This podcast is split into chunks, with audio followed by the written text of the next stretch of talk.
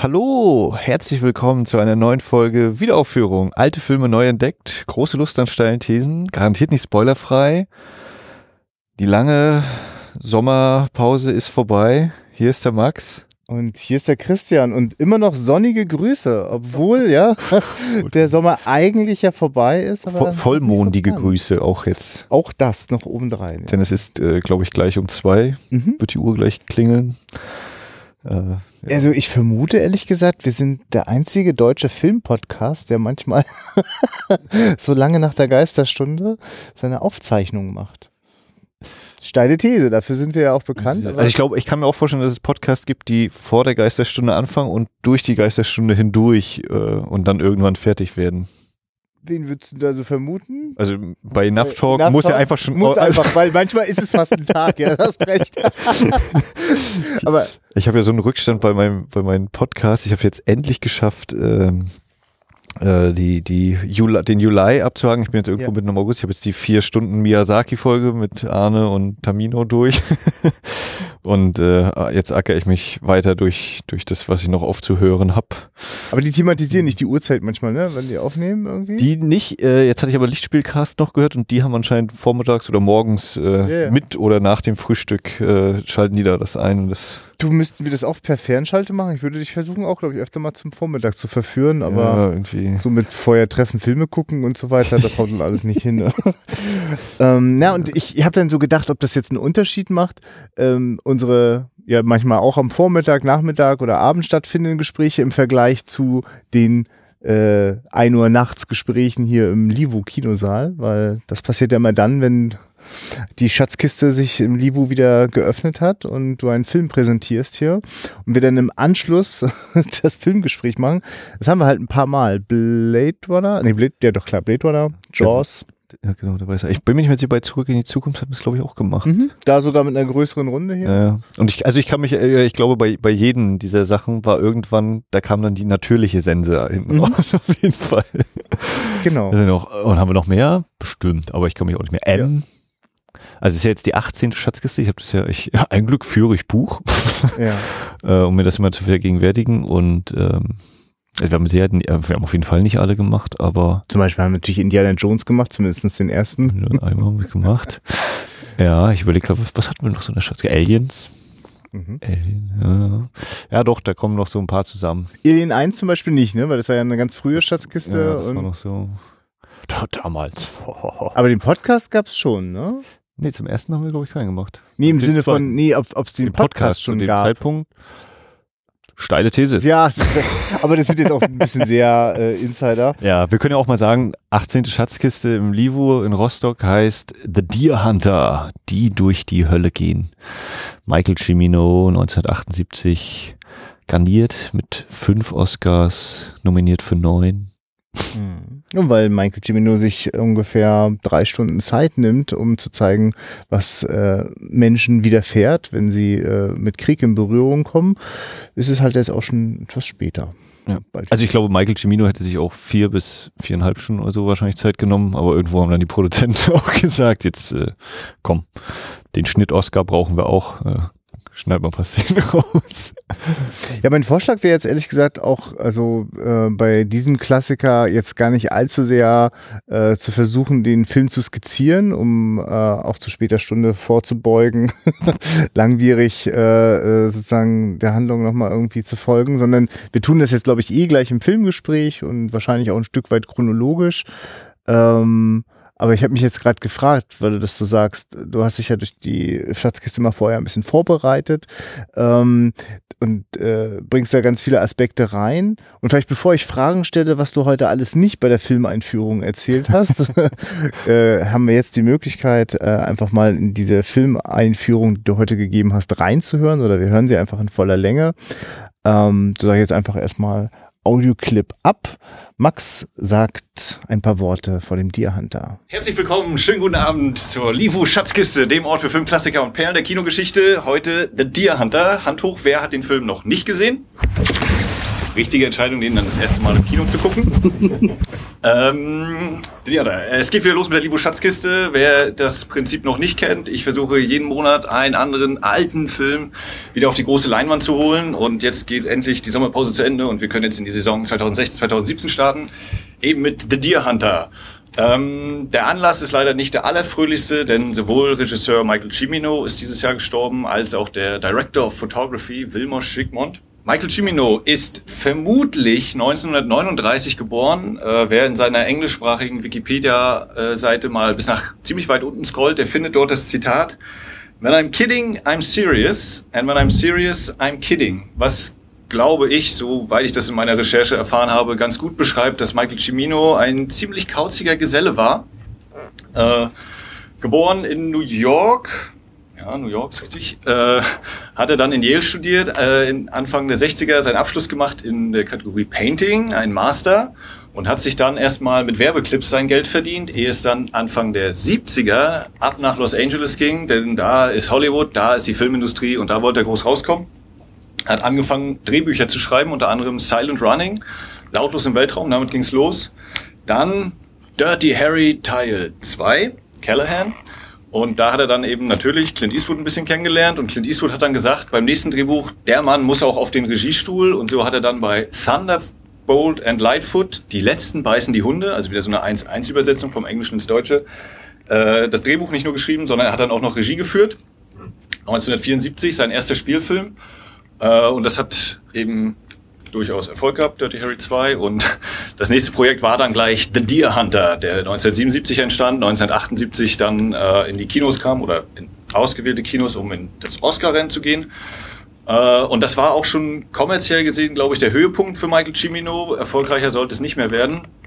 Sein nächstes Projekt, äh, der 1980 veröffentlichte Heaven's Gate, das Tor zum Himmel, äh, der war ja, Flop ist vielleicht nicht mal äh, wirklich anerkennend genug für diesen Film, denn er hat unter anderem mit dafür gesorgt, dass das Studio United Artists äh, in den Ruin getrieben worden ist. Das ist danach dann an MGM verkauft worden. Der Drehplan ist völlig explodiert, Kosten sind aus dem Ruder gelaufen und Michael Cimino hatte danach so einen ganz großen Stempel auf seiner Stirn, Persona non grata in Hollywood. Äh, seine Karriere war also quasi fast schon wieder vorbei. Hat dann Mitte der 80er noch im Jahr des Drachen gemacht mit Mickey Rourke ziemlich guter Film. Äh, und dann hat er noch drei weitere Filme, wo er Regie führen durfte, aber für diesen kleinen Grenzgänger war das äh, dann eben leider schon alles. Und am 2. Juli diesen Jahres ist er dann äh, verschieden. Ja, Wilmot Schickmont, der Director of Photography. Ich versuche das Wort Kameramann so ein bisschen zu umgehen, das erkläre ich später noch, warum. Ähm, wie man einen Namen erkennen kann, er ist aus Ungarn, geboren in Szeged. Ähm, ich glaube, da kommt diese tolle Salami her, die ungarische Big Salami. Ähm, geboren 1930, ist ähm, in den 50ern nach Budapest gekommen, hat 54 angefangen an der Filmhochschule zu studieren, hat dort einen Kollegen kennengelernt, Laszlo Kovac, der Name wird noch wichtig. Ähm, dem hat er dann da studiert, hat seinen Abschluss gemacht und 1956 in der Zeit des Volksaufstandes in Ungarn haben er und Kovac äh, Aufnahmen gemacht von diesem Aufstand, bis der dann niedergeschlagen worden ist äh, von den russischen Truppen und die beiden entschieden haben, oh, wir haben jetzt ganz schön brisantes Material, wir flüchten mal lieber, sind ab rüber nach Amerika und wie das so ist, wenn man aus dem Ostblock kommt, brisantes, äh, realistisches Dokumaterial hat, dann macht man erstmal Geld mit Kinderporträts. Damit haben sie sich über Wasser gehalten, ehe dann die ersten Angebote für Exploitation-Filme kamen und das erste Mal, dass ein gewisser William William Gigmont in den Credits auftaucht als Director of Photography, war dann äh, The Sadist von 1962. Ähm, das war noch einer der besseren äh, gewählten Titel. Wer irgendwann mal in der Filmografie von ihm stöbert, der wird dann noch ganz viele andere tolle Titel finden. Ähm, auch Laszlo Kovac hat sich da langsam einen Namen gemacht. Und sie haben dann über Umwege bei Hells Angels on Wheels, wie man sofort vermutet, Jack Nicholson kennengelernt. Und über Jack Nicholson haben sie dann Dennis Hopper und Henry Fonda und so weiter kennengelernt. Und Laszlo Kovac hat dann 69 bei Easy Rider, einem der Filme des New Hollywood, äh, die Kamera machen dürfen. Und Wilmot Schickmund hat sich ebenfalls hochgearbeitet, hat mit Brian De Palma unter anderem zusammengearbeitet, hat 1977 mit Steven Spielberg Close Encounters of the Third Kind gemacht, unheimlich Begegnung der dritten Art. Dafür hat er den Oscar bekommen. Dann Folgeprojekt Deer Hunter, da war er nur nominiert für den Oscar, hat aber den BAFTA, also den britischen Filmpreis bekommen. Äh, und dann eben noch viele weitere schöne Filme gemacht. Er ist am Neujahrstag direkt verstorben dieses Jahr.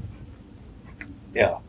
Äh, The Deer Hunter hat eine mehrmonatige Drehzeit gehabt. Die ersten beiden Monate war man in Pennsylvania, West Virginia und Ohio. Der gesamte Film ist on Location gedreht, das heißt, selbst die Innenaufnahmen sind äh, vor Ort gedreht worden. Es gibt keine Studioaufnahmen, das heißt, äh, man musste teilweise sich ziemlich Köpfchen machen mit der Beleuchtung und Ausleuchtung und natürlich mit dem normalen Leben, was so drumherum sich abspielte. Ähm, und es ist so ziemlich einer der ersten Filme, die ähm, Stahlarbeiter-Milieus äh, porträtieren. Ähm, nachdem man dann ungefähr sieben Wochen diese Szenen gedreht hatte, ging es ab in die Region Washington. Da gab es nämlich gute Tiere zu sehen und äh, fantastische Ausblicke. Und da hat man dann die Jagdszenen, eben The Deer Hunter, gedreht für ein paar Tage, ehe man dann ins Flugzeug stieg und ab in Richtung Südostasien, denn ein Film, der den Vietnamkrieg porträtiert, sollte auch ein bisschen authentische, äh, nahezu realistische Gegenden haben und deswegen ist man nach Thailand geflogen. Genauer erstmal nach Bangkok. In Bangkok hat man dann schnell festgestellt, dass man sich nicht den besten Zeitpunkt ausgesucht hatte, denn der Monsun begann gerade. Man hat also noch ein paar Szenen drehen können, alles im Kasten gehabt und dann musste man aber auch da schnell weg. Dann war da noch ein äh, Staatsstreich, man musste mit dem Militär ganz viel verhandeln, hat das zum Glück hinbekommen äh, und ist dann, nachdem man in Bangkok fertig war, ähm, zu einem Fluss, dem Fluss Kwai. The Bridge on the River Kwai ist vielleicht ein bekannter Filmtitel ähm, und hat da weitergedreht. Und da ging das große Chaos dann richtig los. da gibt es dann eine Szene, äh, da sind Robert De Niro, John Savage und Christopher Walken und die sind in, einem, in dem Fluss an einem Baumstamm. Und äh, bei dem Drehen ist das Boot, auf dem die Crew mit der Kamera war und alles äh, gesunken. Und äh, John, äh, Michael Cimino hat dann immer noch gesagt, dreht weiter, dreht weiter. Und äh, ich weiß nicht, ob es stimmt, aber Michael Cimino behauptet, sein Gurgeln, als er unter Wasser gegangen ist, ist auf der Tonspur zu hören. Kann jeder für sich beurteilen. Ähm, dann kommt dieser Baumstamm an eine Brücke und da sollen dann die Jungs gerettet werden. Und da gibt es dann, gab es dann auch wieder ein Problem. Ich habe das versucht hier mit diesem grünen Pfeil so einigermaßen zu porträtieren. Ähm, der Hubschrauberfuß ist unter das Seil der Brücke geraten, was man dann äh, im Film auch sehen kann, denn die beiden halten sich dann nicht mehr am Hubschrauber nur fest, sondern auch nur an dem anderen Seil, denn als der Hubschrauber versuchte wegzukommen, hat er natürlich das Brücke ordentlich durchgerüttelt und noch viel größer war eigentlich das Problem, dass der Hubschrauber in Schräglage kam und die Rotorblätter ziemlich nah an diese Seile kamen und alle natürlich in heller Aufregung waren, äh, ja, wenn das jetzt, wenn der Hubschrauber umkippt, dann sowieso und überhaupt und oh oh, ist aber alles glimpflich ausgegangen. Ähm, ebenfalls eine überlieferte Geschichte ist, dass äh, Robert De Niro und John Savage dann äh, hängen sie an dem Hubschrauber in dem Film und können sich aber nicht halten und stürzen etwa viele Meter in den Fluss in die Tiefe, also ein hoher, gefährlicher Stunt und den sollen sie selbst gemacht haben, mehrere Male. Ich weiß nicht, ob es wirklich stimmt, weil man in der Szene eine Totale hat. Es könnte also sein, dass man dort sehr, sehr ähnlich aussehende Menschen verwendet hat. Ähm, ja, aber trotzdem ist äh, auch dieser Dreh dann irgendwann erfolgreich beendet worden. Michael Cimino, nicht bekannt für kurze Filme, ähm, gab dann noch ein paar Auseinandersetzungen mit den Produzenten über wie lang ist denn der Film und Michael Cimino hat dann noch einem Pro äh, Projektor-Kollegen bei einer Testvorführung gesagt, hier sind 50 Dollar, lass mal den Film kurz anbrennen bei der kürzeren Fassung, damit die Zuschauer alle schlecht drauf sind danach.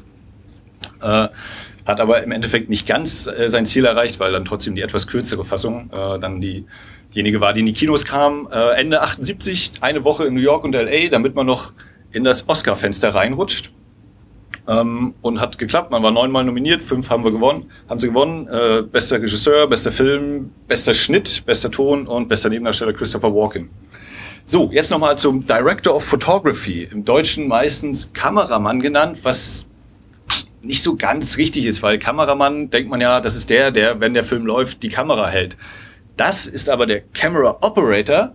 In den Endcredits ist dann auch zu sehen Camera Operator, da stehen drei Namen. Das ist nicht Wilmot Schickmont. Was also macht der Director of Photography? Der macht sich Gedanken, wie man eine Szene ausleuchten kann, ähm, was für Linsen werden verwendet, hohe Brennweite, nicht so hohe Brennweite. Und der Wilmot Schickmont, der war richtig scharf auf eine der Kameratricks der 70er, den sogenannten Split Diopter oder Split Focus Diopter, wie das heißt, auch nicht ganz so wichtig. Der Punkt ist, ähm, da wird eine konkave Linse konvex, konkav, eine Linse aufgesetzt und man hat sowohl den Vordergrund als auch den Hintergrund des Bildes scharf. Wir machen das jetzt ganz einfach mal als Test. Ein Auge zuhalten, Finger hoch und jetzt einfach mal versuchen, den Finger und mich oder die Leinwand gleichzeitig scharf zu stellen. Wer kann das? Wer kriegt das hin? Den müsste ich dann jetzt zum biologischen Institut schicken oder so. Das wäre nämlich ein Naturwunder. Das geht nicht. Also das menschliche Auge kriegt es nicht hin. Äh, und dementsprechend sind solche Szenen, haben eine ganz, ganz spezielle Wirkung. Und es gibt dann im Film nach rund einer Stunde äh, eben eine entsprechende Szene, wo dann diese Bilder auftauchen. Hat natürlich bei jedem Menschen eine andere Wirkung. Ähm, ich finde sie sehr intensiv, diese Bilder. Und können ja dann selber mal darauf achten, ob Ihnen das auffällt. Äh, wenn dann da ein Mann am Klavier sitzt und ein ruhiges Lied spielt. Äh, ja. So viel soll es von mir sein. Ich wünsche jetzt, na, nicht viel Spaß, aber anregende Unterhaltung mit The Deer Hunter. Dankeschön. Okay. Da war schon viel Information drin, Max. Mir scheint, du hast dich wieder mit diversen Dokumentationen und äh, äh, weiß ich nicht, äh, ominösen Internetorten beschäftigt, äh, an denen Informationen zu finden waren. Ja, ich habe gesagt, ich habe Google Deer Hunter Komplettlösung eingegeben. Äh, ja, also den Audiokommentar habe ich tatsächlich leider nicht geschafft. Ähm, Weiß ich auch. Also, ich, hätte, ich hätte auch noch einen anderen für dich. Ich habe eine HD-DVD, äh, bei dem es einen Audiokommentar gibt mit äh, Wilmusch Ziegmund und okay. äh, einem, ich glaube, ich weiß gar nicht, also der hat, der, der hat so einen Gesprächspartner. Mm, das ist sehr, das ist, das ist sehr, sehr interessant, so genau. Ja. Und den, den von Michael Cimino habe ich mir zum Beispiel noch nicht, auch nicht gehört. Also ja. äh, also bin ich auch jetzt nach dem, was ich jetzt eben so in Erfahrung gebracht habe, bin ich einerseits sehr gespannt und es ist unheimlich reizvoll, das mal zu hören, aber andererseits sind jetzt auch wieder, okay, diese drei Stunden musst du erstmal irgendwo hernehmen, musst Mut zaubern. Ähm, aber Michael Cimino scheint ja echt so ein bisschen auch so ein schriller Vogel gewesen zu sein. Also weiß ich auch nicht, das war schon interessant. Und Heaven's Gate kenne ich ja auch noch nicht. Ja, machen wir ein bisschen kurz die Vorbildungsfrage. Also ich habe von Cimino, die durch die Hölle gehen, habe ich jetzt, jetzt mit dieser Sichtung, würde ich behaupten, zweieinhalb Mal irgendwie so gesehen. Mhm. Beim, beim ersten Mal war das irgendwie so ein, aha, aha, ja, Robert De Niro ist dabei und irgendwie großer Oscar-Film und da muss man mal gesehen haben. Aber hatte sich mir irgendwie so, war ich wahrscheinlich auch noch zu jung, das irgendwie greifen zu können oder da hinein vernetzen zu können, äh, gesehen. Dann den äh, Im Jahr des Drachen. Mhm. Das ist der einzige, den ich sonst noch von ihm kenne. Okay. Also als Regiearbeiten. Ja, also ich ist noch gar nicht so lange her, dass ich jetzt mal wieder, oder vielleicht eigentlich, nee, eigentlich erst so richtig jetzt, äh, ich glaube genau, Heaven's Gate ist so ein Film, wo ich auch das Gefühl habe, den habe ich bestimmt auch schon mal ein halbes Mal gesehen und irgendwo in der Überforderung und, und, und unpassenden Stimmung äh, das nie bis zum Ende geschafft. Den habe ich jetzt vor kurzem mal ganz gesehen, der ist ja mit seinen stattlichen vier Stunden auch noch ein etwas dickeres Brett.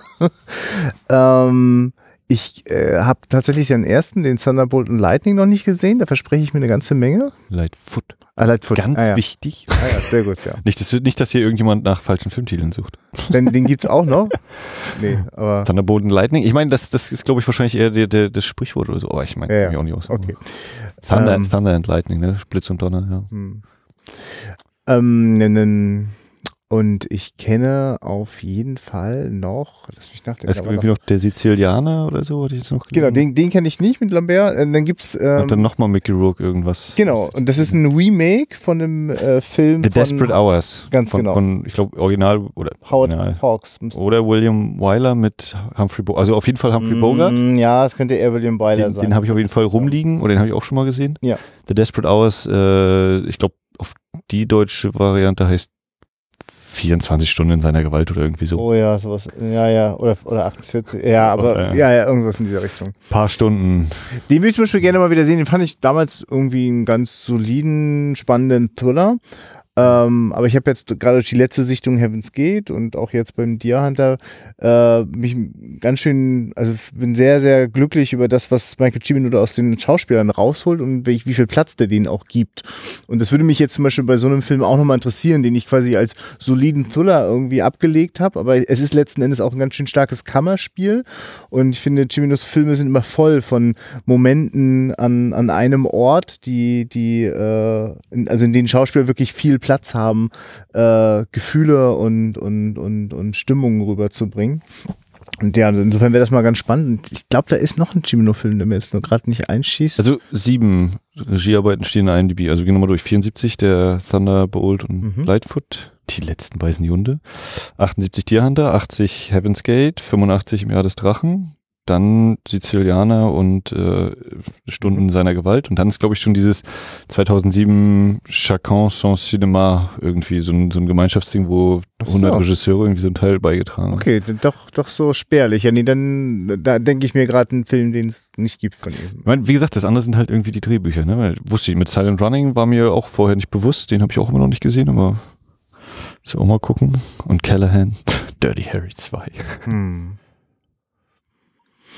Ja, der wird sicherlich äh, in seiner Lebenszeit immer ganz gut beschäftigt sein und ist ein kleines, also aus meinem Radar auch völlig verschwunden und in den Dokumentationen, die ja auch irgendwie erst so ein paar Jahre alt sind über The Deer Hunter, äh, ist es ja wirklich auch erstmal eine überraschende Erscheinung. Ne? Also da scheint ja wirklich jemand auch gesundheitlich nicht weiß ich nicht. Also es ist auf jeden Fall irritierend ein Stück weit. Also das ist jetzt nicht der, der leicht rundliche äh, äh, urige Typ so, sondern da ist eher so eine, so eine hagere Gestalt, bei der man irgendwie sich nicht ganz sicher ist. Irgendwie geht es ihm eigentlich gerade gut und man spürt auch einen gewissen Frust immer aus dem, was er so erzählt. Ne? Da ist also, glaube ich, auch jemand nicht sehr glücklich alt geworden in diesem Business. Also spätestens nach Heavens Gate ja muss ja wahrscheinlich äh, egal wie du drauf bist, musst du ja irgendein gespaltenes Verhältnis haben, nehme ich mal an.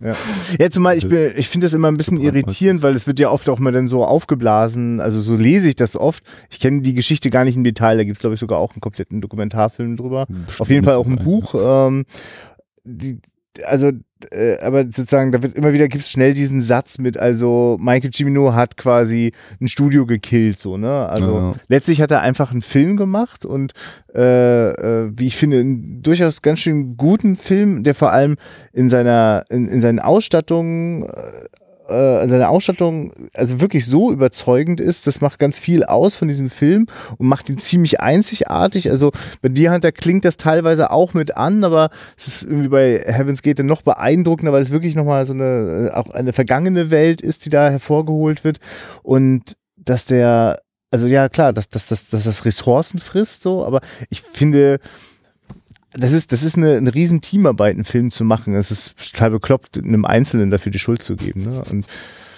ja, das, das ist eben dein Los als Regisseur, du bist dann eben den. Ja, ja, klar, der muss das dann. ja, und das hat offensichtlich Spuren hinterlassen.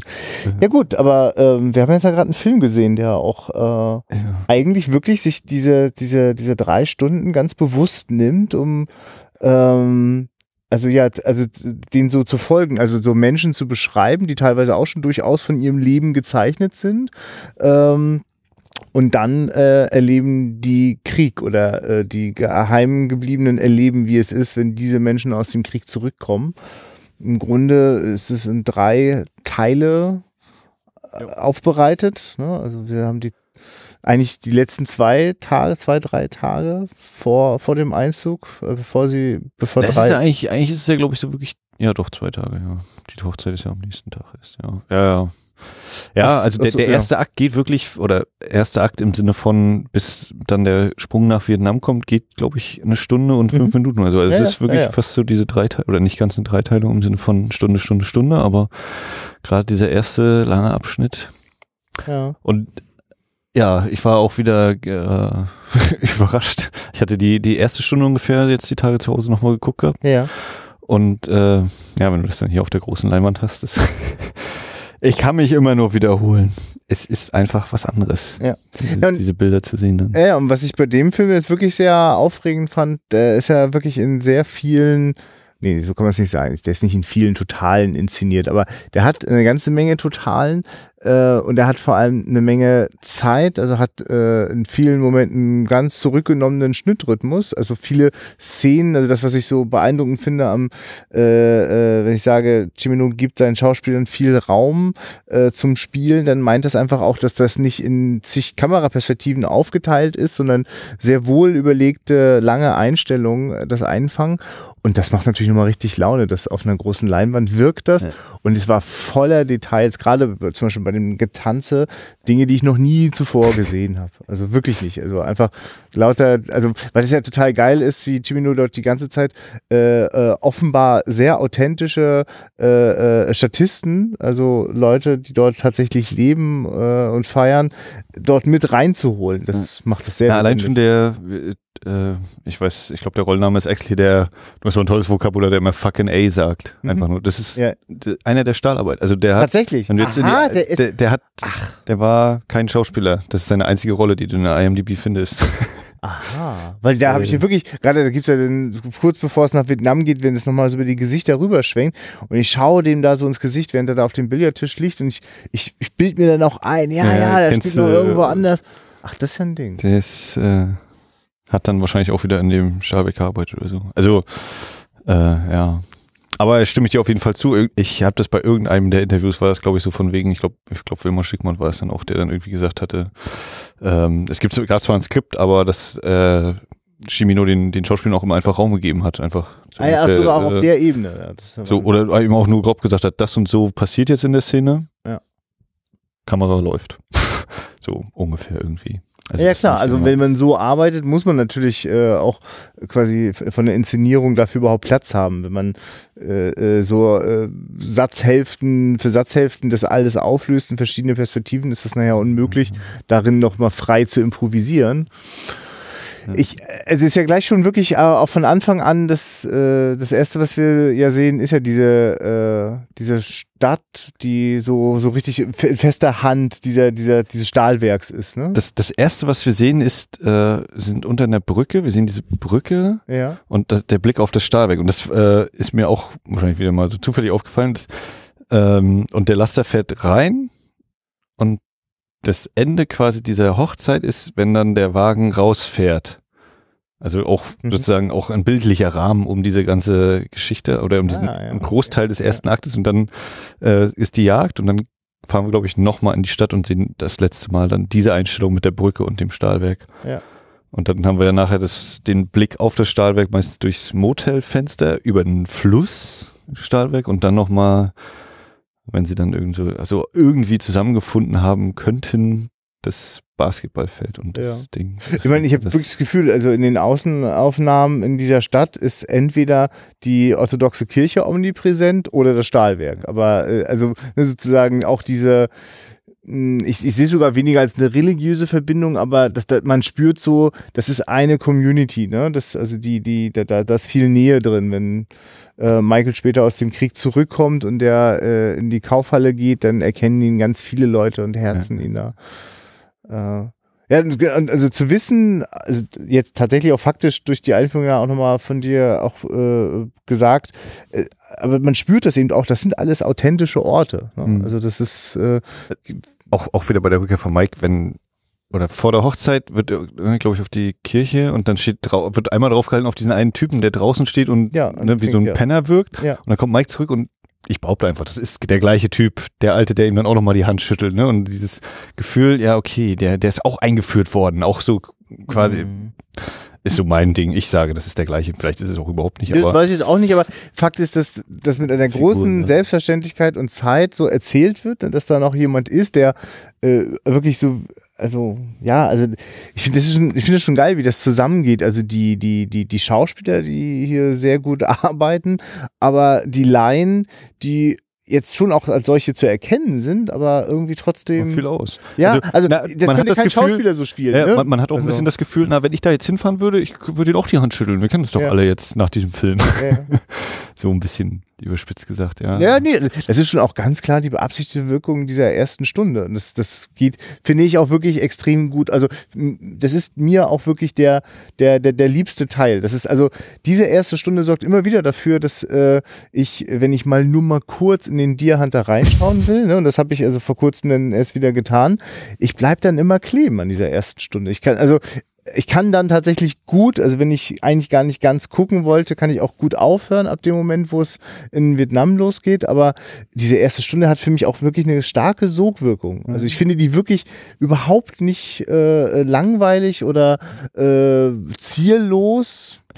Also, Obwohl sie das, das- ist vielleicht ein guter nicht- Punkt, ne? so ja. mit das Thema Geschichte. Also ich überlege so, na, das Thema Exposition ist ja eigentlich wirklich eine Stunde lang Exposition. Wir wissen, es wird geheiratet, wir wissen, äh, die gehen nach Vietnam. Hm. So, und das, was aber passiert, ist wirklich eigentlich eher so eine Art Stimmungsbild. Also ich, was, woran ich denken musste, war unter anderem Lohn der Angst wieder, wo auch gefühlt die erste Hälfte, du kannst Mhm. fast nach der ersten Hälfte den Schnitt machen und äh, dann geht sozusagen in Anführungszeichen jetzt das Abenteuer, weil ich das, den Krieg jetzt nicht als Abenteuer bezeichnen will, äh, Mhm. geht eben dieses, diese Reise dann los. Und äh, wahrscheinlich wird auch deswegen der, der, die, ähm, die Gefährten von Herr der Ringe bei mir immer so das Lieblingsding, weil da erstmal diese ganze Gemeinschaft eingeführt wird. Natürlich, die haben auch schon ein ziemlich direktes Ziel, wo sie hingehen. Da ist die Story ein bisschen, der rote Faden ein bisschen präsenter.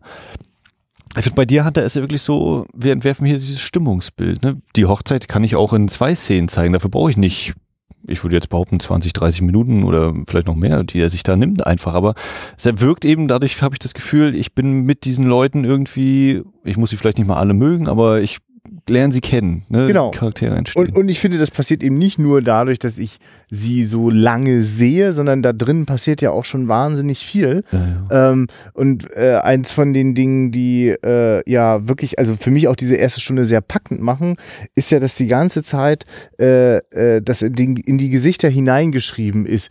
Die Sorge, die Aufregung, der Stolz oder die Angst Unsicherheit. davor, dass sie diese Reise antreten werden.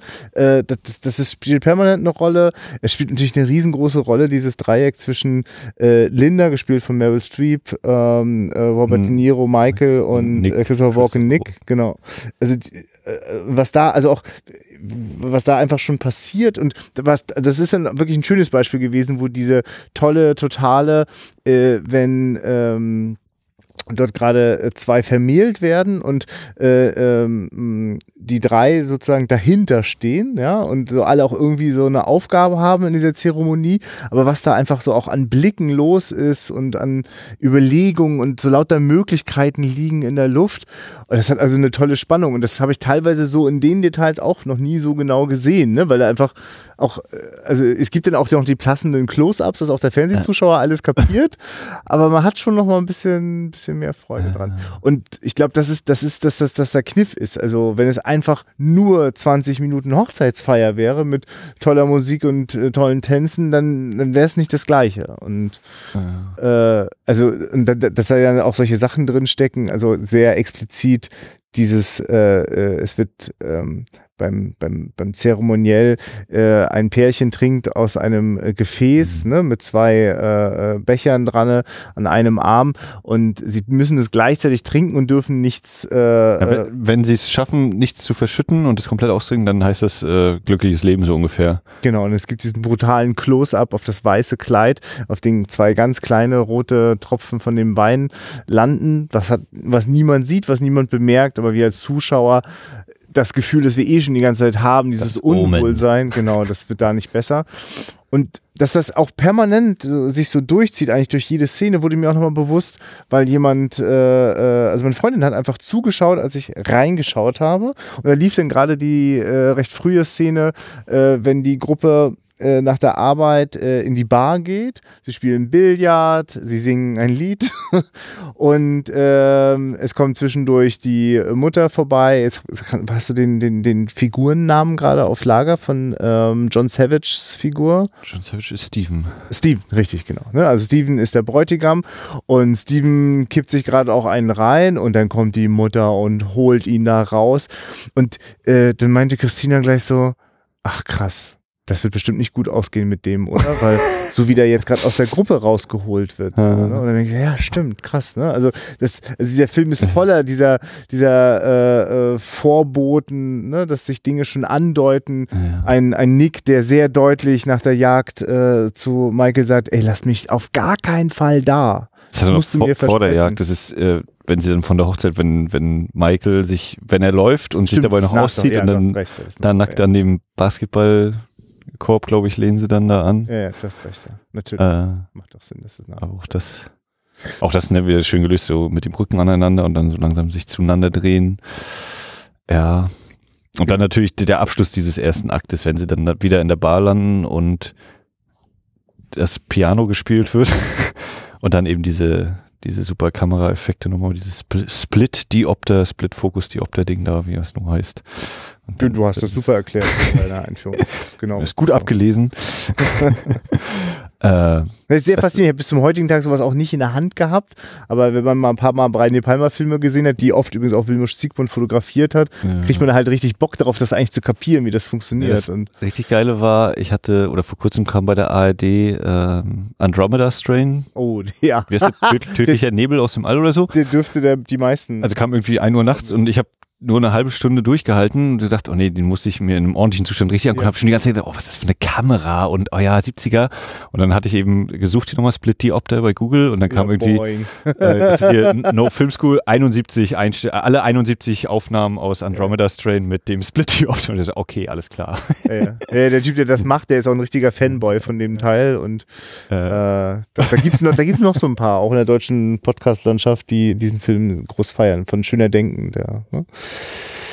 Ja, ja. Ähm, ja, genau, es Split Opter und äh, hat einfach eine, eine ungeheure Wirkung. Mhm. Dieses, dieses, also dieses Klavierstück allein schon, die, die Melodie und dann einfach diese Blicke, das genügt völlig. Und dann, es war mir auch nicht aufgefallen, also ich habe da noch so ungefähr na, 20 Minuten weiter noch geguckt gehabt zu Hause, äh, dass dann das Helikoptergeräusch schon reinkommt in die Szene, bevor der Schnitt kommt. Und das fand ich auch wieder, ah ja, okay, krass. Okay.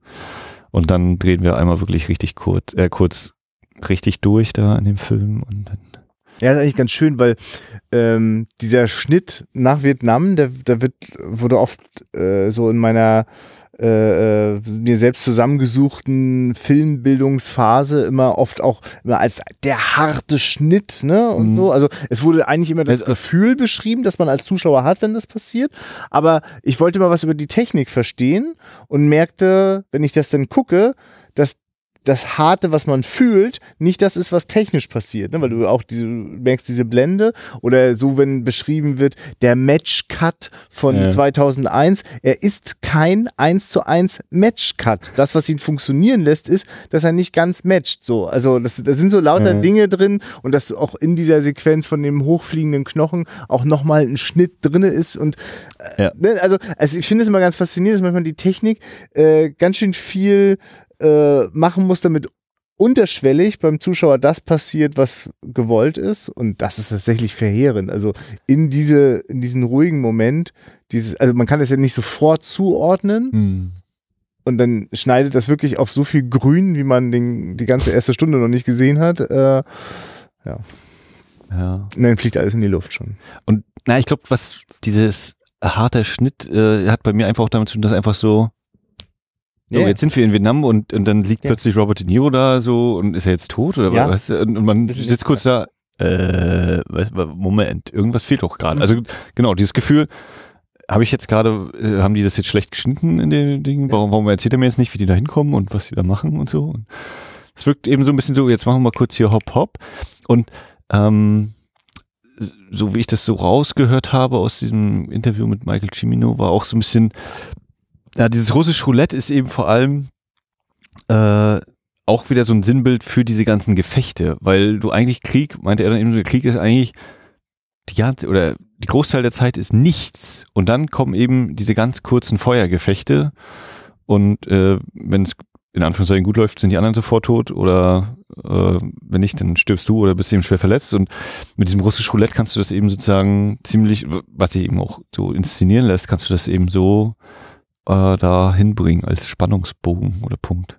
Hat übrigens, ich weiß nicht, ob du die Anekdote kennst, wahrscheinlich auch, dass das bei der Berlinale dann fast zum Abbruch gekommen wäre, weil die sowjetische Delegation gesagt hat, dass so ist das vietnamesische Volk, nicht die Armee und so.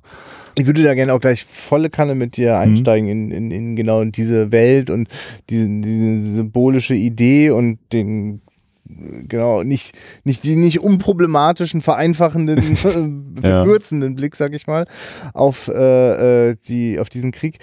Aber nochmal einmal ganz kurz, äh, weil mir das sonst bestimmt nachher entfällt.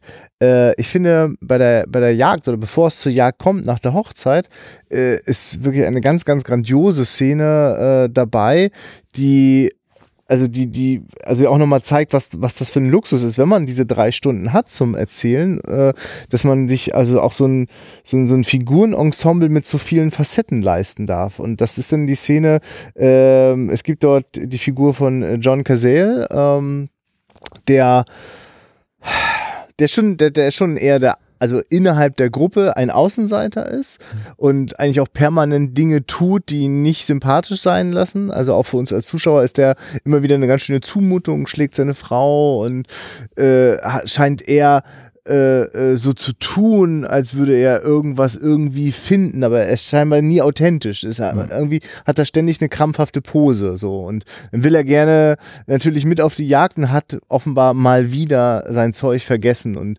natürlich der einzige von denen, der schon komplett äh, in, in, in Jagdmontur von Anfang an ist, ist Robert De Niro.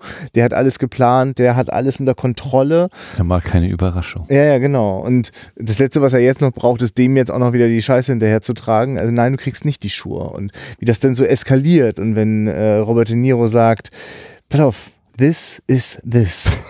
und schaut ja sehr, what is it? Und äh, ähm, wo ich so denke, interessant finde ich eigentlich, dass John Cazell auch unglaublich damit beschäftigt ist, so alles unter Kontrolle zu haben. Nur der ist jemand, äh, der sozusagen das als Pose macht. Also der versucht irgendwas zu verstecken in einer Pose und denkt, das ist die Haltung. Und Robert De Niro ist der Typ mit der Haltung, ne? Also der, der kann gar nicht anders. Also so, dass die anderen da auch manchmal denken, du nimm, machst mal nicht so krass, ne? Und ich finde es total interessant, dass die eigentlich, finde ich, ganz, also die haben ganz viel Schnittmenge eigentlich, Robert De Niro und John Cazale und sind doch so völlig unterschiedlich. Und ich bin da wirklich so beeindruckt von so einer Szene, äh, die ja, ich, ich weiß auch nicht, wie ich das sagen soll, weil man, man, man hätte ja quasi mit, mit, mit knallharter Drehbuch- und Hollywood-Filmlogik ähm, geht es vielleicht nicht da, also oder ist vielleicht die Figurenkonstellation nicht die entscheidende für den Film oder so, ne? Sondern, also ich finde die super wichtig, aber ähm, also, man, also wenn man jetzt anfangen würde, quasi alles darauf zurechtzustutzen, was brauche ich jetzt, um die Szenen in Vietnam und mit dem Wiederkehren irgendwie zum Funktionieren zu bringen. Naja, also ich, äh, also ich mag die, die, die Facetten, die aufgehen, so, ne? Noch, noch lange bevor das vermeintlich, der vermeintliche Wendepunkt von dem Film. Eigentlich ist es auch ganz gut, dass diese Erwartungshaltung unterlaufen wird ich weiß auch gar nicht, die stimmt, du hast auch ein Filmposter gezeigt, das auch ganz anders funktioniert hat. So wie heute immer irgendwie DVDs, Cover aussehen von The Deer Hunter, finde ich das auch immer hochproblematisch, weil immer der Eindruck entsteht, man hätte es mit einem Kriegsfilm zu tun. Ja, ja, ne? Also der viel Zeit im Krieg spielt. Und ich meine, das fand ich auch interessant äh, von den Zuschauern, die da waren, dass die Mehrzahl den, glaube ich, noch nicht gesehen hatte, als ich gefragt habe. Ja, ich, ich auch und ich weiß, dass ich hammer überrascht war. Als ich den gesehen habe, hatte ich auch einen völlig anderen Film erwartet. Ja. Ich glaube, das wird vielen so gehen, einfach, dass du eben dann guckst halt eine Stunde und denkst, ja, passiert, passiert jetzt auch mal was? Ich will behaupten, dass, also derzeit, als ich den im Fernsehen gesehen habe, war das Einzige, was ich vorher visuell kannte von dem Film, das Bild in der TV-Spielfilm und das ist Robert De Niro mit dem Flammenwerfer. Also, ja. äh, also das, ja, ja. das macht eher irgendwelche Rambo-Welten auf, so. Genau. Die drei Anspruchspunkte in der TV-Spielfilm haben mich schon so ein bisschen nachdenklich werden lassen, aber ja. ja. Ich glaube, also das, äh, jetzt kurz dahin, ähm, Also ich wollte jetzt auch den Bogen wieder schlagen, natürlich auch in die Kriegswelt. Ne? Hm, nee, aber diese, diese rote Faden, also dass ich ja. glaube auch viel, auch so jetzt beim Gucken auch wieder so gedacht habe, ja, weiß ich eigentlich, was als nächstes passiert oder warum jetzt irgendwie was passiert? Gibt es jetzt eigentlich den, der mit dem, mit der Drehbuch, mit dem Drehbuch rumläuft und sagt, wir müssen jetzt äh, XY aus AB holen oder sowas. Und das ist es nicht. Es ist einfach so dieses ja, mhm. dieses Bild der, der Menschen, das entworfen wird und das äh, in dieser Zeit, in der wir sie beobachten, passieren halt gewisse Dinge und dann verlassen wir sie an einem Punkt wieder. Ähm, aber es ist jetzt eben nicht immer nur dieser rote Faden und jetzt als nächstes kommt wieder ein Storypunkt, sondern es ja, vom, ich, hab, ich, ich überlege dann auch so, während ich das so gucke, äh, warum, warum funktioniert das denn da? Und warum denken andere äh, äh, Filme oder äh, die, die Macher der andere, also andere, also es gibt ja, also es gibt ja irgendwie Mm, also ich finde ja manchmal auch Filme schwierig, wenn die scheinbar keinen Fokus haben und so vor sich dahin äh, schwelgen. Ne? Also aber ich glaube, der, der rote Faden ist einfach wirklich mit viel größerer Geste. Es ist halt wirklich ein Epos, so, ne? Also weiter geschwungen. Und da sind halt äh, lauter einzelne Szenen, die so in sich eigentlich immer wieder auch so die Themen transportieren. Ne? Also eigentlich, eigentlich habe ich fast das Gefühl, es ist eine Reihe von Variationen. Das also der, der, der immer wieder gleichen Themen. Ja. Und deswegen finde kann ich zum Beispiel auch total nachvollziehen, dass für, für also ich habe wirklich das Gefühl, dass Cimino äh, das auch immer wieder sucht, die Kammer, in der das Spiel stattfinden kann.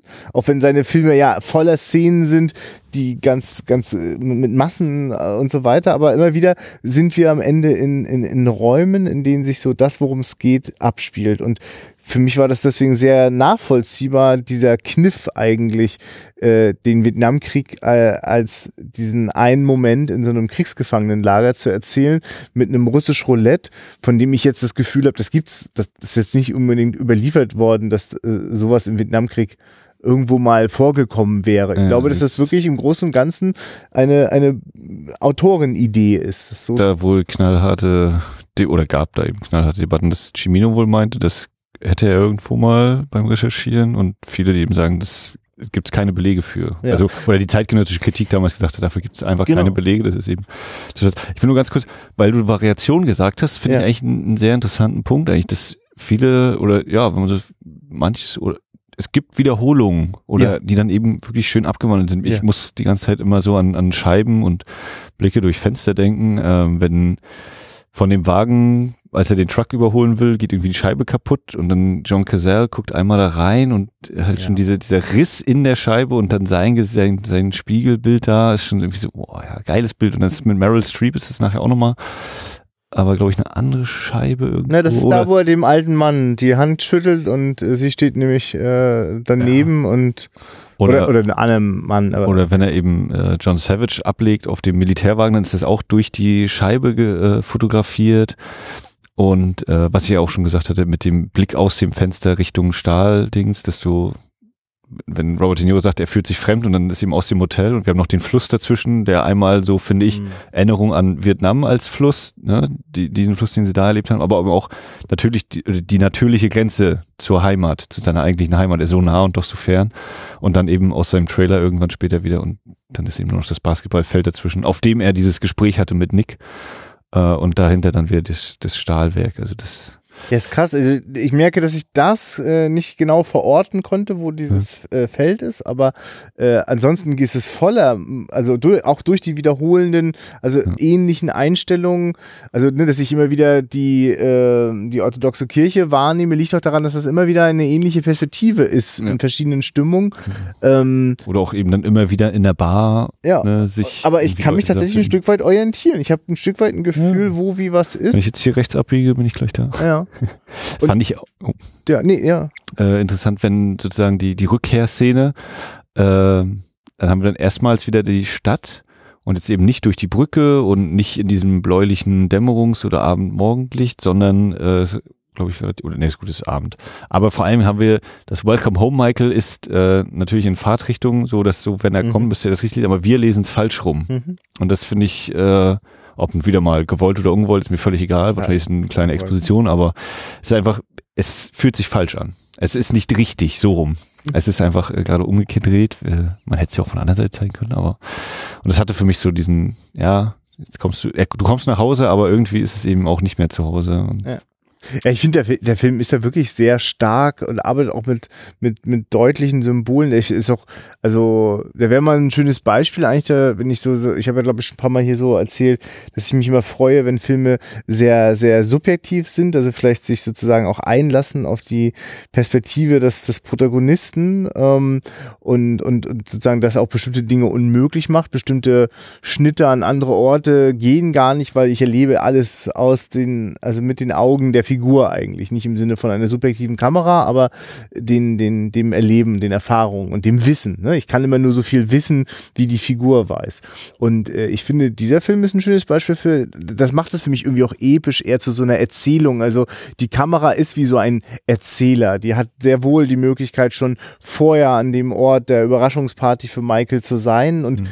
mir als Zuschauer eben auch schon auch durch das auf Aufgeblasene schon so ein Gefühl zu machen, dass das irgendwie stimmt das nicht, es haut irgendwie nicht hin. Und äh, ich sehe auch, dass da auch ganz komische Erwartungshaltungen von den Leuten sind, die wollen ja eigentlich auch sich einfach erstmal nur wieder beruhigen. Und ja, also der Film ist, steckt voll von solchen Sachen und manchmal wirklich auch sehr, sehr stark und fast schon überdeutlich in seiner Symbolik. Wir haben noch gar nicht drüber gesprochen, über die titelgebende Hirschjagd, also im Sinne von, Ja. die dann abläuft und dass auch die ja quasi zweimal passiert, vor und nach dem Krieg und äh, durchaus entscheidende Unterschiede. Ne? Und wenn ich soweit mal schon mal vorspringe, wenn äh, nach dem Krieg äh, äh, ähm, wieder Robert De Niro alleine in den, in, in, auf den Bergen zu sehen ist, wie er dort lang geht und gleich die erste Einstellung, wenn er sich aufmacht, äh, noch dieser Bergsee ist, ne? dass sozusagen äh, er auch noch gespiegelt, also einmal nach oben und einmal nach unten ja, ja. und es sich auch wirklich so anfühlt, wie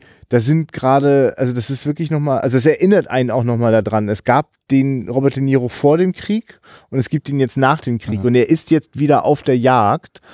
Also das ist schon, die Steine runterrollen. Und Ja. ja. vor allem jetzt ist er ja auch wirklich alleine alleine. Beim anderen war ja Nick noch so Mhm. halb da dran. Er Ja, hat auch gesagt, ohne dich würde ich auch nicht jagen gehen. Die anderen sind doch, also so lieb er sie hat, aber das können sie eben nicht und sehen wir dann auch wieder rumgeballert wird.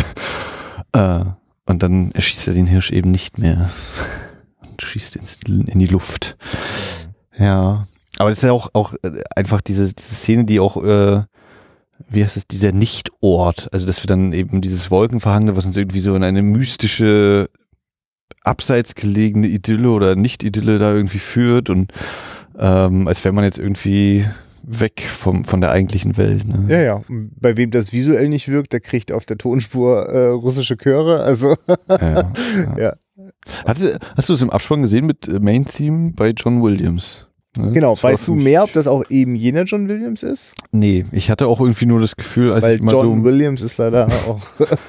äh, hatte eigentlich nur das Gefühl, dass dieses äh, oder eines der Hauptstücke wäre von dem und dem und wäre auch darüber hinaus bekannt geworden, aber John Williams stand da nicht, deswegen war ich dann auch äh, Ja. Ja, vor allem, weil das spielt, da steht, glaube ich, sogar sowas wie, äh, also nicht composed, sondern ähm, conduct, nee, nicht na, also gespielt. Ich, also wenn ich das Ja, jetzt, ja. also so weit, dass es vielleicht auch einfach einen geilen John Williams an der Gitarre gibt, der das gut einspielt. ja. Aber auf jeden Fall natürlich, also genau, das musikalische äh, Thema, das schon gleich im Vorspann zu hören ist und an zwei, drei äh, sehr äh, emotionalen Stellen auch im Film. Also eigentlich auch sogar, das sind eigentlich auch die Stellen, die das sich so eine Emotionalität eigentlich erlauben, weil gerade durch dieses so auch objektive, finde ich, erzählen, ähm, ist es ja durchaus auch so, dass der Film manchmal ganz schön nüchtern auf Dinge schaut, die entweder sehr schrecklich oder sehr tragisch oder sehr berührend sind. Ne? Also es ist, ist, also das, ich muss schon sagen, das ist so ein Film, ähm, in dem bin ich sehr bewegt und die, die, die Vietnam-Szenen sind wirklich kaum zu ertragen für mich. Aber also das ist, dieser Film rührt mich nicht zu Tränen und ähm, ich es ist jetzt gar nicht sowas wie, wenn ein Film das nicht macht, dann hat er was falsch gemacht, so, ne? Sondern das ist tatsächlich auch ein Stück weit dieser etwas, dokumentarisch schon ein bisschen nüchtern, ja, was Ja. nüchtern, ne? Das, ja. äh, das haben Obwohl, ich meine, also da gibt es Szenen, die sind, es sind auch wirklich extrem krass und Also, deutlich. also ich ne? finde eher nach, nach Vietnam, da gibt's dann so Szenen, wo es dann doch so mal schon, oh ja, das ist so hart. Bei, bei den Vietnam-Szenen selbst denke ich für mich fast eher, ich bin so froh, dass ich nicht äh, sowas machen muss oder in so eine Situation komme. Also das natürlich gibt's auch immer noch auf der Welt äh, Mord und Totschlag und schlimme Sachen, aber dass ich eben das große Glück habe, dass äh, ich das entweder verdrängen kann äh, in den Teilen der Welt, in denen das geschieht, aber dass äh, ich das nicht miterleben muss, so direkt. Naja, das klopft jetzt eh an deiner Haustür. Das äh, mit dem Verdrängen klappt in Zukunft, glaube ich, nicht mehr so gut. Ähm, jetzt ist es so, äh, also wir sollten das wirklich mal kurz uns mal anschauen. Diese, äh, also das, das die, die, im Grunde genommen genau der Kern äh, der, des Vietnamkriegs, den äh, ja, stimmt so nicht. Wir erleben ja auch später noch ein paar Momente dort, auch wie Saigon da äh, äh, sich dem Abgrund entgegenbewegt. Ähm, aber sagen wir mal so, die, die, die direkte Kampfhandlungserfahrung für äh, diese drei Freunde äh, findet dann eigentlich auch innerhalb eines sehr knappen, also wir reden eigentlich auch davon, dass das, das, das passiert gerade alles an einem Tag, oder? Also Gefühlt ja irgendwie, ne? Also das, dieses Mini-Dorf wird einmal bombardiert. Dann kommt der eine. Ja, gut, da mag der Zeitsprung noch größer sein, genau. Aber wenn sie, ab dem Moment, wo sie dort gefangen sind, Ja. äh, gibt dort eigentlich äh, dieses makabere Spiel, äh, wir lassen die einfach gegeneinander russisch Roulette spielen und wir wollen die wahrscheinlich auch eh gerade alle loswerden ähm, und haben noch ein bisschen Spaß dabei.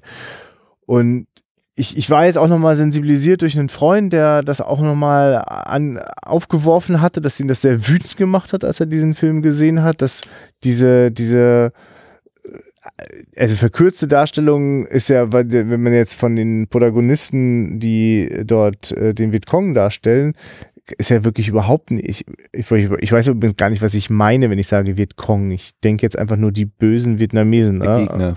Ja, ja, genau. Aber es ist auch Das wahrscheinlich noch, sehr noch, schwierig. Noch gesichtsloser machen im Ja, ja. Gegner. Na, wenn ich mir so vorstelle, dass das äh, ich, ich ja schon auch keinen Überblick habe über die ganzen Kriegsparteien, die in, in sowas wie Syrien, Afghanistan, Ja. Libyen unterwegs Ja, sind, ja. das wird da auch nicht äh, weniger kompliziert gewesen sein.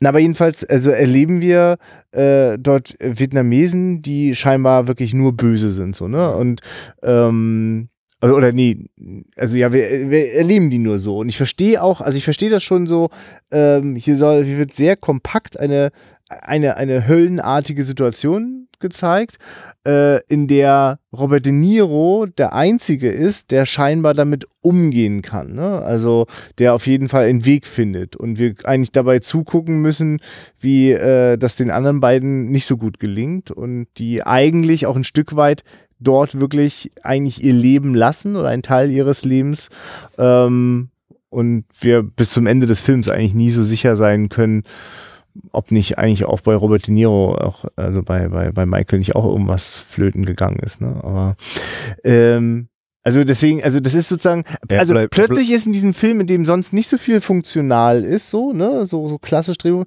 ist das sehr funktional. Ja, ja. Das sind, das sind so Klischeefiguren des, des Gegners. Eigentlich, eigentlich, Na, Michael ist der, obwohl nicht ganz, also er, er bleibt im Vergleich zu den anderen physisch eben unversehrt. Also Steven, der seine Gliedmaßen da fast alle abgeben muss und Nick, der dann eben ganz in der letzten Szene, One-Shot. Äh, und das einzige, in Anführungszeichen, was Michael hat, ist die, der Cut über, überm Auge. Was im Vergleich eben wirklich ja nichts ist. ähm, ja, er ist eben physisch nahezu unversehrt, aber auch psychisch ja mitgenommen, ganz eindeutig. Naja, also sagen wir mal so, also genau, also psychisch sind sie alle mitgenommen, nur ist es tatsächlich am Michael am wenigsten zu sehen, also bis auf Das- bestimmte Momente, in denen das sehr deutlich ist, aber äh, also es ist ja so im Grunde genommen, äh, äh, äh, äh, b- bleibt ähm, der, der, die, der Steven bleibt quasi letztlich auf der Flucht so, vor, vor, also kann sich ein Zurückkehren nach Hause, auch wenn er schon zu Hause wieder ist, gar nicht mehr vorstellen. Und äh, der, äh, der Nick, es hat eigentlich im Grunde genommen, also ist eigentlich wirklich in dem Moment, äh, kurz bevor äh, Robert De Niro da das, das Feuergefecht eröffnet, äh, ist der da eigentlich gestorben. Also das, ja, also das, das hat der, der, aus diesem Trauma, das sich da äh, gestellt hat, ist da eigentlich nie mehr Auch, auch eine großartige Szene, wenn er dann eben da durch diese Hinterhöfe wandert Mhm. und dieses, diese innere Zerrissenheit. Was, mache ich hier eigentlich? Und irgendwie ist er doch angezogen davon. Ne? Mhm. dieses, er kommt da nicht mehr von weg.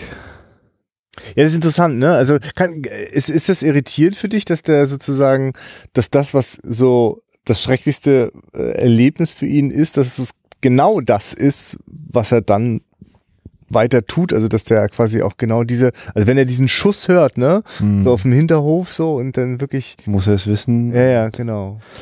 Ja, äh, wie gesagt, ich, also das ist jetzt wieder wahrscheinlich so eine reinversetzen Sache, was ich nicht kann.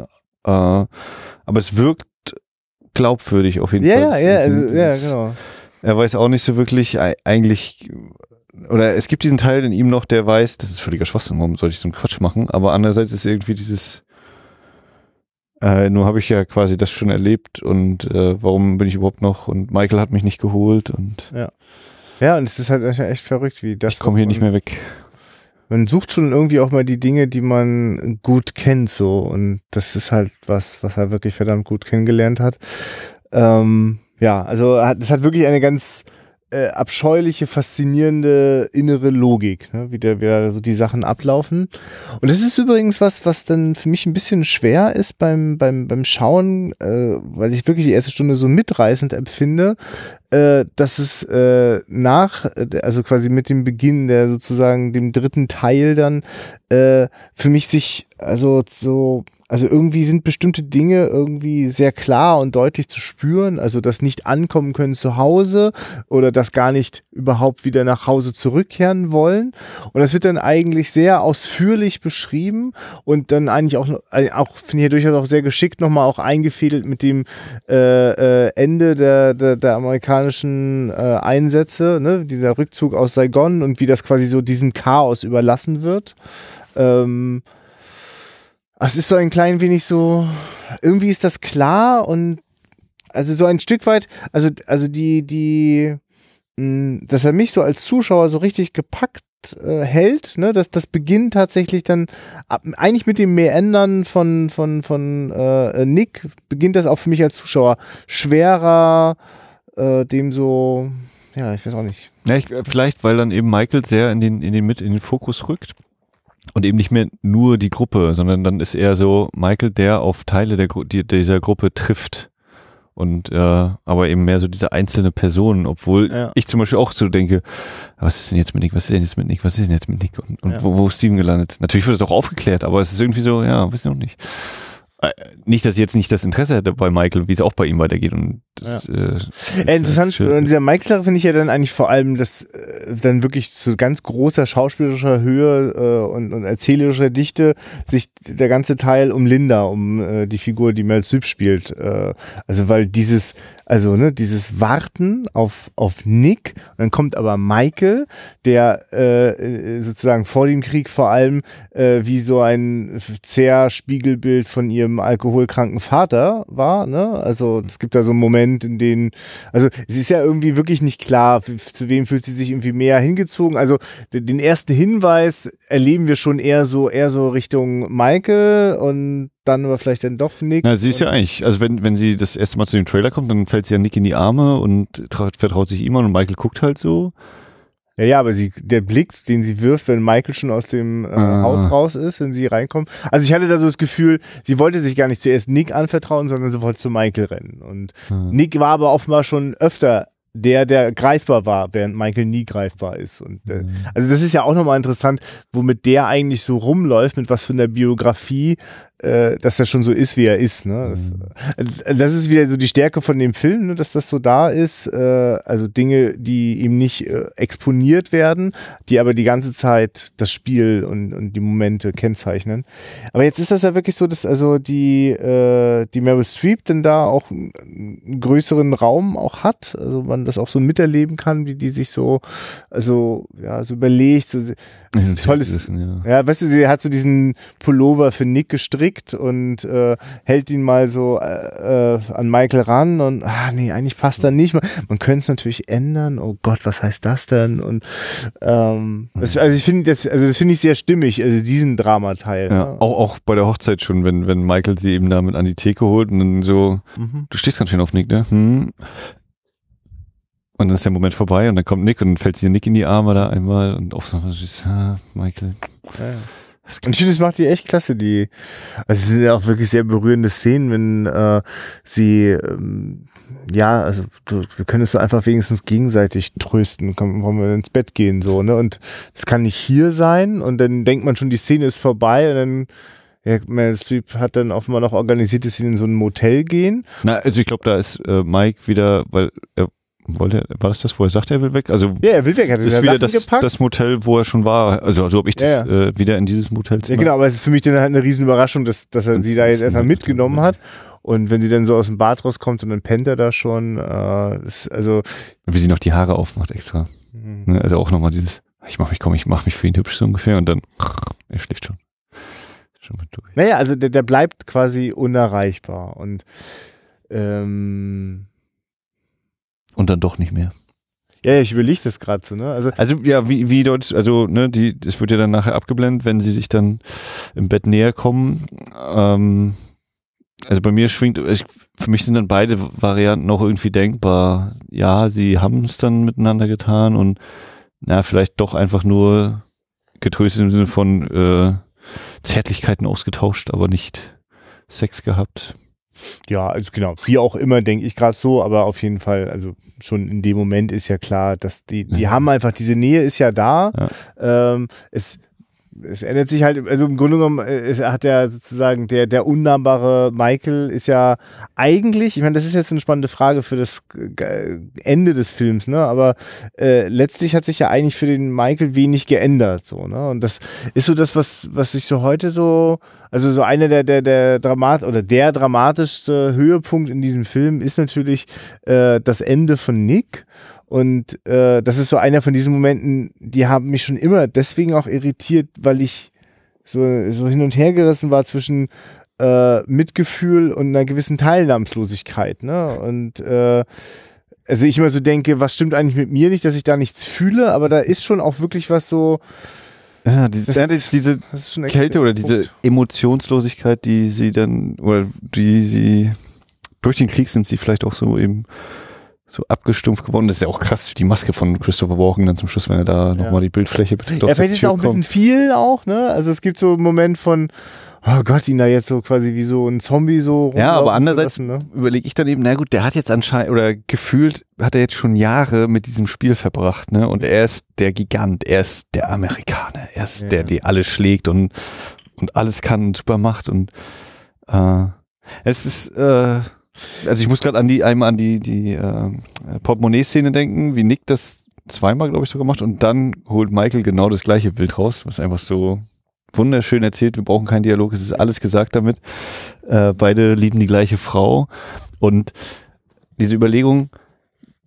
Michael hat am Ende keinen von beiden so richtig. Ne? Nick hat er auf jeden Fall verloren in jeder Hinsicht. Der ist tot und äh, das mit, mit Linda ist irgendwie so, naja, aber so eine richtige Beziehung wird es jetzt auch nicht, oder ist zumindest der Eindruck, den ich habe. Ja.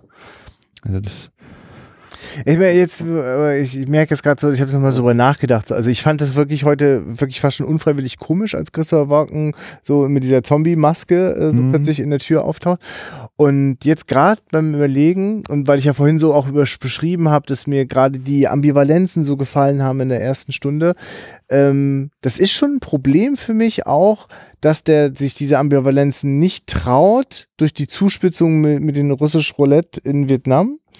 Und äh, auch der ganze Teil mit Nick ist noch dort äh, und ist quasi verdammt dazu, sich diese finale Kugel selbst zu geben, die ja, also die Kugel hätte eigentlich quasi schon ne, sozusagen vorher in seinem Kopf landen müssen, so er war einfach schon zum Tode verurteilt und äh, also er sein sein Körper hat da einfach wirklich Schluss gemacht schon so, ne? Also und jetzt läuft er da quasi wie, also wie so ein Zombie rum. Das ist zwar an sich stimmig, aber also in diesem Film voller, voller subtiler Details und Ambivalenzen ist plötzlich die Idee, den Krieg zu zeigen, das ist, wird symbolisch überhöht. Ne? Und mhm.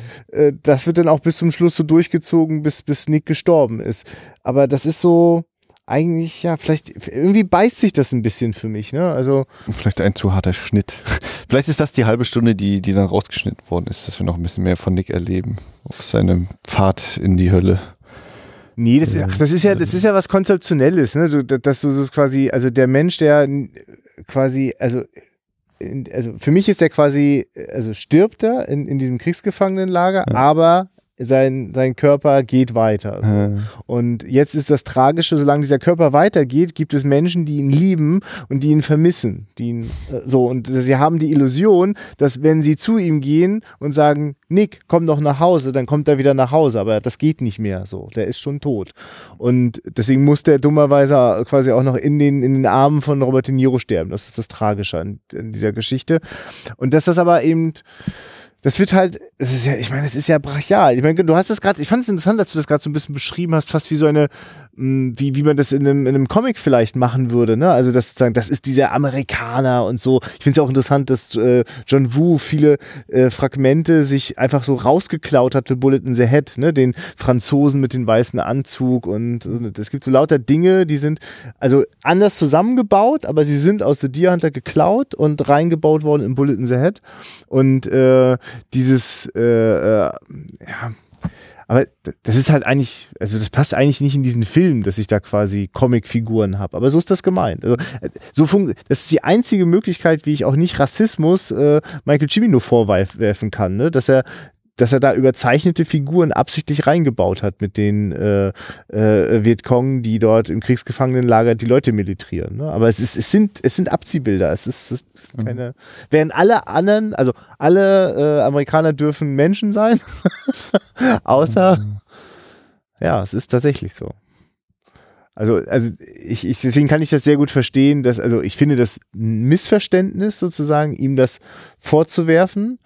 Ähm, also was es, es hieß ja, dass äh, auch, auch am Rande der Oscar-Verleihung dann, also da äh, Jane Fonda äh, ihm irgendwie auf Right-Wing Fascist. Ja, ja, genau. Ja, also das ist, das ist, das ist missverstandener Aktionismus. Das, das ist, glaube ich, auch, da ist er wirklich nicht die richtige Adresse dann für. Aber dass das problematisch ist, dass das irgendwie missverständlich ist. Also ich, also weil ich habe auch äh, Interview gelesen, äh, wo Michael Cimino das auch so gar nicht scheinbar nachvollziehen kann.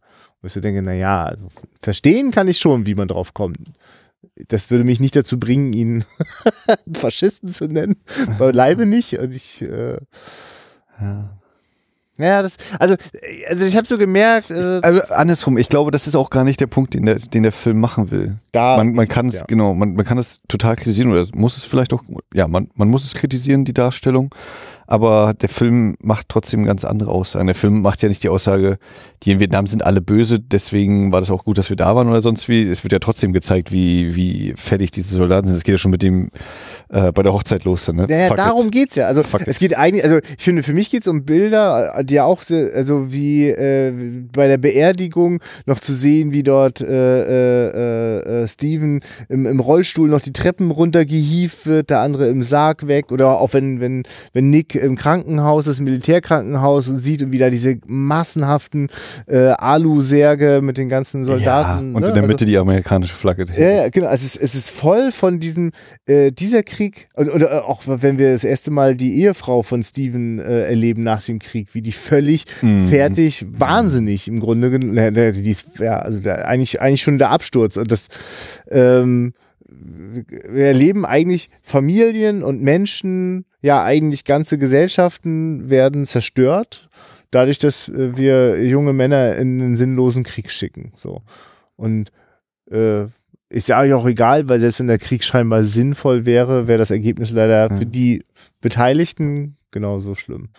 Und ich, ich glaube, das ist das vielleicht irgendwie so, ne? Das ist, ähm das man, ja, man könnte jetzt sagen, naja, dann hätte er ja auch von, von der anderen Seite das so zeigen können oder so, dass die genauso nee, fertig ich sind. Nicht. So nee, ich verstehe schon, dass er sich auf diese Seite beschränkt, ja. so. Ich glaube, äh, ich weiß gar nicht, also eigentlich verstehe ich nicht, warum es quasi irgendeine symbolische Kriegsgeschichte gebraucht hat, ne? Also, vielleicht hätte es ja, also wahrscheinlich wäre der richtig radikale Vorgang gewesen. Es gibt gar keinen Krieg in diesem Film. Es gibt einfach nur das Ergebnis davon. Ja. Aber ich, ich, will jetzt auch gar nicht so tun, wie der Film hätte jetzt besser funktioniert, wenn so. Das ist völlig mhm. verhoben, ne? Sondern ich, ich merke gerade ähm, die Sachen, die ich an dem äh, Film so schätze.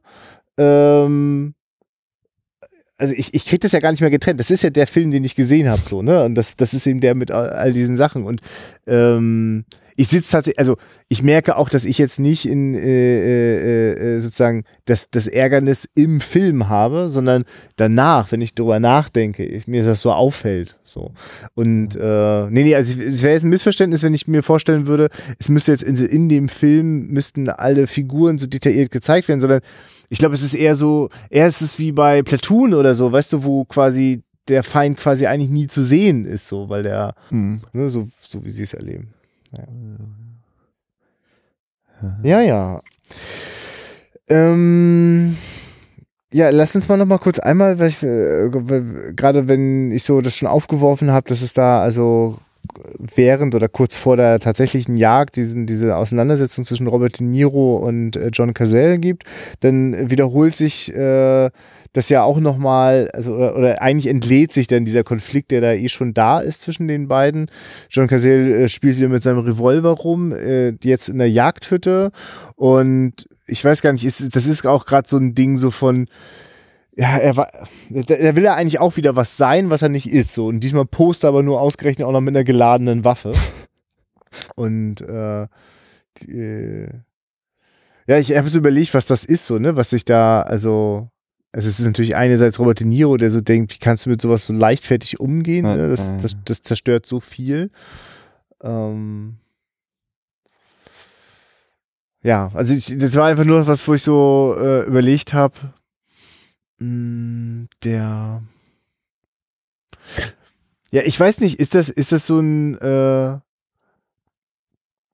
also was, was, also was, was ist die Veränderung äh, von der Figur von Michael, nachdem sie wieder zurückkehrt, nachdem Nick gestorben ist? Also ist, ist es, der, ist es Michael nur mit noch einem Trauma mehr oder hat er eine, hat er eine Veränderung? Das, das ist noch das, wo ja, wie gesagt, für mich ist, ist es bei ihm ja der, der beste Freund von, ja. aus der Gruppe. Der ist jetzt. Ja, das ist der größte Verlust, nicht, der, der größtmögliche Verlust. Ah. Also außer seinem eigenen Selbst, in seinem eigenen Leben, ist der größtmögliche Verlust auf jeden Fall Nick gewesen. So. Also das ist klar. Und er hat, und das Schreckliche ist, dass er noch so lange geglaubt hat, dass es da noch eine Chance gibt. Also mhm. ist ja ganz schlimm. Er hat ja sogar erst, ein, er hat ja auch sogar das schlechte Gewissen mit sich rumgetragen, dass er das niemandem erzählt, dass er sehr wohl weiß, dass der da noch unterwegs ist. Also eigentlich hat er selber ja auch schon abgeschlossen mit ihm. Ja. Ich glaube, das ist eben auch sein, sein Ding, so wie er eben sagt, er mag keine Überraschungen. Ähm, eigentlich so ein relativ geradeaus Typ und das ist, äh, muss ja doppelt, dreifach, vierfach, fünffach an ihm lagen, weil er ihm auch versprochen hat, hm. ich gehe nicht ohne dich zurück. Und das Versprechen konnte er nicht einlösen. Das hat er nicht geschafft. Ja, also das, da dieser Bruch bei ihm auch ist. Ob ich das dann nochmal gezeigt wird, weiß ich nicht. Ich meine, was, was mir, oder was eben auffällt, ist, dass äh, diese Fremdheit ja auch dadurch zustande kommt, wenn in der Heimat, wenn er dann immer die, diese Armeeklamotten anhat, ne, und alle anderen was anderes. Auch bei der Beerdigung, ne, er in seinem Soldatenoutfit und alle anderen mit äh, Smoking, schwarz-weiß. Ich meine, mir fällt, mir fällt, wie krass ist das, also immer wieder diese Doppelungen sind, die es ermöglichen, ohne ähm, ja, also ohne irgendeine extrem straffe Dramaturgie immer wieder was zu erzählen und, und auszulösen. Nämlich Robert De Niro sieht in seinem Dress, wenn er zurückkehrt, genauso aus wie der Typ, den sie überhaupt nicht verstehen können auf der Hochzeitsfeier. Mhm. Ne? Den Militärtyp, der auf alles einfach nur sagen, fuck it.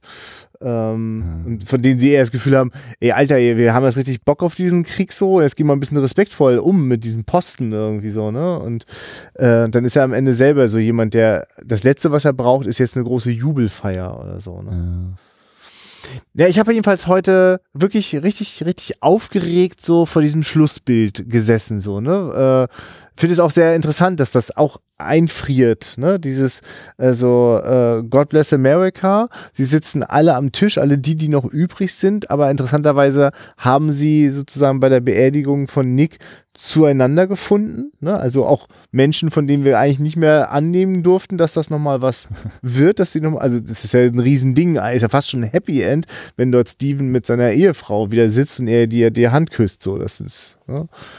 Ähm, so, und dann habe ich dann halt so hin und her geguckt, ne? Also wie laufen die Blicke zwischen Robert De Niro und, und Meryl Streep und da gibt's eigentlich weiterhin, glaube ich, keine, also das ist weiterhin so irgendwie so die Trostbasis. Und dann friert es, glaube ich, wirklich ein und da treffen sich die Blicke von Robert De Niro und John Cazell. Ne? Also, wo ich auch so denke, eigentlich ist das ja auch so der Typ, der quasi fast schon das Gegenteil, fast schon der Anti-Freund ist so, ne? Also, wenn das jetzt der einzige ist, der übrig bleibt, dann habe ich doch eigentlich gar keine Freunde. Und da habe ich ja noch so überlegt. Ey, mein Gefühl ist, dass John Cazell und Robert De Niro einen ganz ähnlichen Hintergrund, ganz ähnliche Erlebnisse haben, die sie zu den Menschen machen, die sie schon am Anfang des Films sind. Nur gehen sie damit unterschiedlich um. Aber das, also das ist jetzt wirklich sowas wie, ja, ich finde John Cazale überspielt, oder also die, die Rolle, die er spielt, die ist eben eigentlich ein total unsicherer Typ und er versucht ja. eben das damit natürlich immer zu genau. überspielen und sich gibt sich eben so, ey, ich bin viel besser.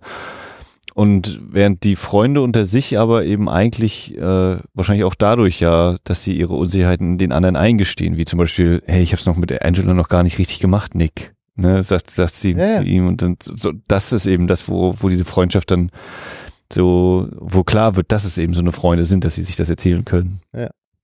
Und dass er da anscheinend eben eher seine, seine Sprüche bringt und dadurch ein bisschen. Ja. Wir sind ja ineinander verliebt. Es gibt auch irgendwie, weil also der, der englische Wikipedia-Artikel, ich habe das den Teil dann immer überflogen, äh, äh, Rezeption zum Thema homoerotische Bindung Ja. oder mögliches. Ne? Also ob zum Beispiel Nick und, und Michael kann da auch nicht was sein, kann da nicht auch was sein und so. Die scheinen ja, die wohnen in dem Trailer zusammen, ne? Eigentlich vor dem Krieg oder, Ja, stimmt, ne? oder besucht er ihn dann nur? So.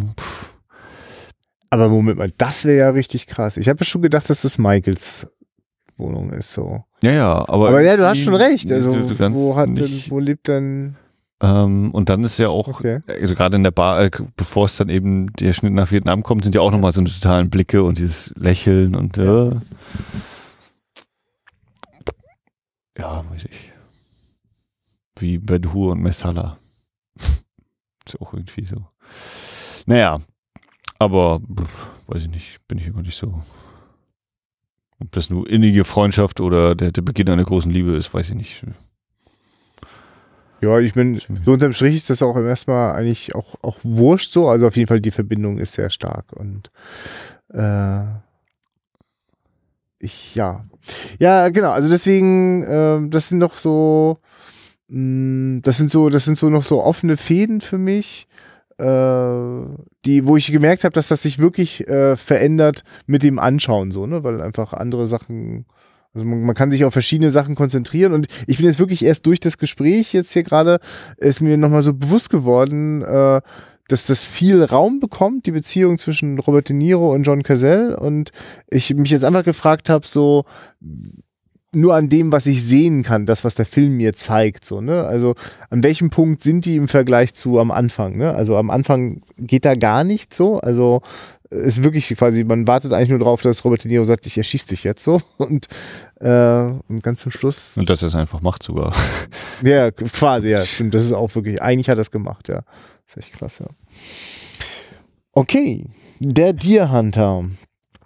Ähm, ich, äh, ja, ich äh, habe auf jeden Fall durch äh, die, die, die, gerade auch diese Bilder, die Naturbilder, die ja auch hier sehr stark sind von, ähm, äh, äh, äh, na, Wilmisch Ziegmund, habe ich so überlegt, äh, würde ich, glaube ich, als nächstes sehr gerne ähm, hier im Podcast besprechen. Also wenn ich dran bin, wir müssen noch mal gucken, wie wir das jetzt aufteilen. So ist jetzt also nicht unbedingt schon die Vorschau auf die nächste, vielleicht auch eher auf die übernächste Folge, aber ich würde sehr gerne äh, Deliverance mit dir schauen. Ja, ja. Kennst du den schon? Nee, nee, habe ich auch noch nicht gesehen. Okay, ja. Auch ein viel gut Movie ohne Ende. Ja, ich habe da einiges gehört. Ja. Wir können uns ja erstmal so die Kabel 21.15 Uhr Fassung von damals angucken. Denn tatsächlich habe ich den Film wirklich zuerst in einer solchen gekürzten Fassung gesehen und kommt da meinen Augen nicht getraut. Also ich, Ist dann doch noch irgendwas anderes passiert. ja, das ist wirklich so, ist wie, das ist ganz komisch, wenn ein Film, der auf sowas aufbaut, auf so einer extremen Situation und dann wird die extreme Situation rausgeschnitten, aber der restliche Film läuft. Das ist ganz absurd. Das, ich, manchmal glaube ich, macht das gefährlichere Filme. Weil dann morden die Leute aus völlig unnachvollziehbaren. Das ist verwirrend für jugendliche Seelen. Gekürzte Filme zu gucken. Ja, ich habe mittlerweile äh, in unserer Pause einige Sachen angesammelt, äh, wo ich denke, ah, die könntest du mal gucken. Ah, die können wir eigentlich auch im Podcast mal gucken und äh, mal schauen, ob wie, was, wann, wo da so reinrutscht, rausfällt. Wir, wir machen uns da einen Plan und äh, Werden ihn auf jeden Fall nicht einhalten. Äh, ja, mal gucken. Ich, also jetzt so nach der Sommerpause bin ich total hochmotiviert, äh, Pläne zu machen und sie einzuhalten. Ähm, für euch heißt das einfach nur, jetzt gibt's wieder jeden Sonntag eine neue Ausgabe und wir hoffen, dass wir weiterhin so viele Kommentare in den Blog bekommen. Das Oder sei das jetzt können, kann man auch mal, also wenn die Folge rauskommt, kommt ja erst am, am 2. Oktober ist jetzt, ne, wenn die Leute es zur Veröffentlichung Genau, jetzt gerade ist Mitte September. Wir haben noch Vielleicht äh, sind dann auch einige der Kommentare nochmal von uns äh, beantwortet auch oder rückgemeldet. Genau, ne, also weil die Sommerpause war wirklich echt. Also wir hatten einfach wirklich unsere Sinne, Augen und Ohren und, und Hände einfach nochmal eine ganze Weile lang ganz woanders und kehren jetzt wieder zurück. Wir hatten unsere Hände Ja. ganz woanders. Ja, ich, ich ja, Ein, ein schöner Satz um 3 Uhr morgens hier. Damit kann man auch mal aussteigen. Wo Äh, hattest denn du deine Hände im Sommer? also ich war in Venedig, ich war auf dem Filmfestival, ich habe Filme geguckt. Ich war in Norwegen. Na, wie auch immer, äh, guckt Filme, habt Spaß dabei. The Deer Hunter, hochgradig sehenswert. Ähm, ja. Auf Wiederhören.